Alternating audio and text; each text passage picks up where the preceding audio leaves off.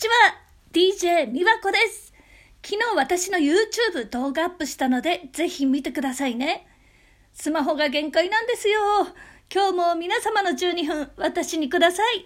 みやこのサウンドオブミュージック、スタート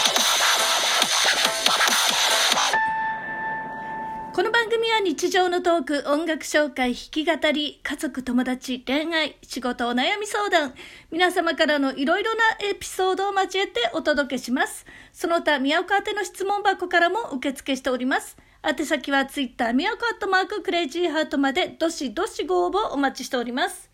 YouTube の編集しだしてからですね、14回目です。まあ、未だに、ああ、失敗した。もう取り返しがつかないってパターンになるんですよ。まあ、そしてね、何よりスマホだから、まあ、これがパソコンならデータ容量も違うし、直すことも結構できるしね。あの、声と BGM の音量調整もできるし、もう、ああ、スマホ編集が辛い。辛いです。えー、それではね、匿名質問箱コーナー行ってみましょう。こんにちはは何時くらいからですか？えー、こんにちはとは、えー、お昼12時過ぎたらこんにちはだと思います。どんな年の取り方をしたいですか？えっ、ー、とね、なんかこう孫の世話をしながら楽しくこう、年を取って過ごしたいなと思います。今までの友達関係の中で一番の思い出って何？えっと、今までの友達関係一番の思い一緒に初めの一歩のライブに立ったことですね。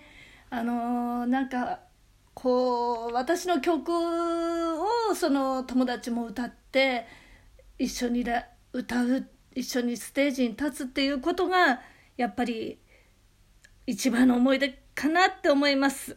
はい。はね、ちょっと気になる匂いについてお話をしたいと思います。私、ご存知の通り、匂いフェチなんですよ。いい匂いも臭い匂いも、とにかく自分の好きな匂いには超敏感。まあ、そこで毎日寝ている布団ってね、毎日お洗濯しないでしょ？何かしらその人の匂いってつくでしょ？私は自分の匂いが好きで好きで寝るときに自分の匂いを十分吸ってから寝るんです。まあこれがまたね他人だと違うんですけど、まあとにかくお風呂入る前の匂いやお風呂入った後の匂いの違いなどもチェックするんです。自然の匂いが好きなんだと思います。まあ、体ってどうして匂いが出るのか不思議になってしまいまして調べたこともあるんです。で今は加齢臭が自分ではわからないかもしれないけど、あるかもしれないとか考えるようになって、でも絶対お年寄りの方といると、お年寄りの匂いってやっぱするんですよね。で、なぜなんだろうって思って、まあ今のうちに研究したんです。で、体の匂いの原因というのは、汗や皮脂だけではなく、疲労やストレスなど様々なものがあるそうです。40歳を過ぎた頃から増えるノネナール、ノネナールという匂い物質が原因で、男女問わず油臭くて青臭いような匂いが発生します。加齢臭は主に上半身から匂いやすいので、加齢臭対策の製品で体を洗ったり、皮脂や汗をこまめにケアするのが良いそうです。加齢臭が出やすいところは頭、耳の後ろ、首の後ろ、背中、胸、脇、そして疲労臭っていうのもあるんですね。疲労臭というのは体に疲労が蓄積した時に出る体臭。体内から発生するアンモニアが原因となってツンとした匂いを発生します。疲労臭を防ぐにはとにかく疲れやストレスをためないことが大切。夜はシャワーだけではなく、ゆっくり湯船に浸かるとリラックス効果が高まり、疲労臭を防ぐことができます。疲労臭が発生しやすい時はこんな時です。過労気味、ストレスが多い、肥満気味、便秘気味、お酒の飲みすぎっていうことですね。また、ダイエット臭っていうのもあるんです。食事制限だけで痩せようとすると体内にケトン体という匂い物質が発生し、体臭や口臭が独特な甘酸っぱいような匂いになることがあります。ケトン体は運動によって消費するのでダイエット中は適度な運動を取り入れましょう。食事面では、えー、野菜や果物、大豆や海藻類などのアルカリ性の食品を摂るとダイエット臭の予防になります。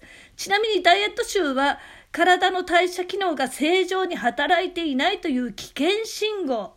放っておくと生理不順やめまいなどの症状が現れるので気がついたらすぐに対処しましょう。ダイエット中の方は気をつけてください。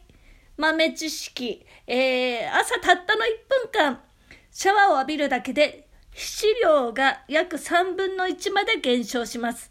石鹸でゴシゴシ洗わなくても、寝汗を洗い流す程度で OK なので、体臭が気になる方は朝のシャワーを習慣にしてみてはいかがでしょうか。えー、体臭予防になる食べ物、リンゴ、ブルーベリー、ポリフェノールを含む食材、ビタミン C、ビタミン E、含むキウイやナッツ類、ごぼう、根菜、キノコ類、海藻類、納豆、味噌、ヨーグルト、梅干し、レモンなどなどです。えー、なんかね、こう考えると、匂いの中に匂いの物質があって、人間の体ってすっごいですね。なんかすべて科学の問題ですよね。なんか、まさに宇宙と科学から生まれてるんだなって思います。でも私はね、柔軟剤が香る布団も好きだけど、私の私にしかない匂いがたまらなく好きなんですよね。臭いという表現ではなくて、何とも言えないその安心する匂いなんです。で、なんか自分の匂いって神秘的って私思っちゃってんで、いや、科学をね、もっと勉強してね、科学者になりたかったなって、なんかちょっと思いますね。いや、結構やっぱりその科学分野なんですよ、すべてにおいてね。もう、掘れば掘るほど、うん、いろいろ物質物質なんですよね。すごいなって思いますね。はい。まあね、そんなわけで今日はちょっと手短にね、また終わりますが、えー、この後また、えー、っと、オリジナル曲ね、動画を上げていきたいと思います。あのー、見てるね、視聴者の皆さんね、あの、全然気兼ねなく、あの評価してください。ええあの私はその、皆さんのやっぱり評価って大事だなって思ってるんで、ぜひね、あのコメントもそうだし、評価ボタンもそうだし、どちらでもね、皆さんがね、もう思ったまま、あの、感想ですよ、それは皆さんのね。で、私も、おね、ど素人で、まあ、そのスマホ編集で頑張ってるんですが、ほんとゆくゆくはね、パソコンでしっかりと編集者になるのを目指して今、えー、頑張ってる次第でございます。どうか応援よろしくお願いいたします。えー、感謝のね、お話なんですが、恩を知り、恩に感謝し、恩に報いようと生きるとき、人間は自分自身を豊かに高めていくことができます。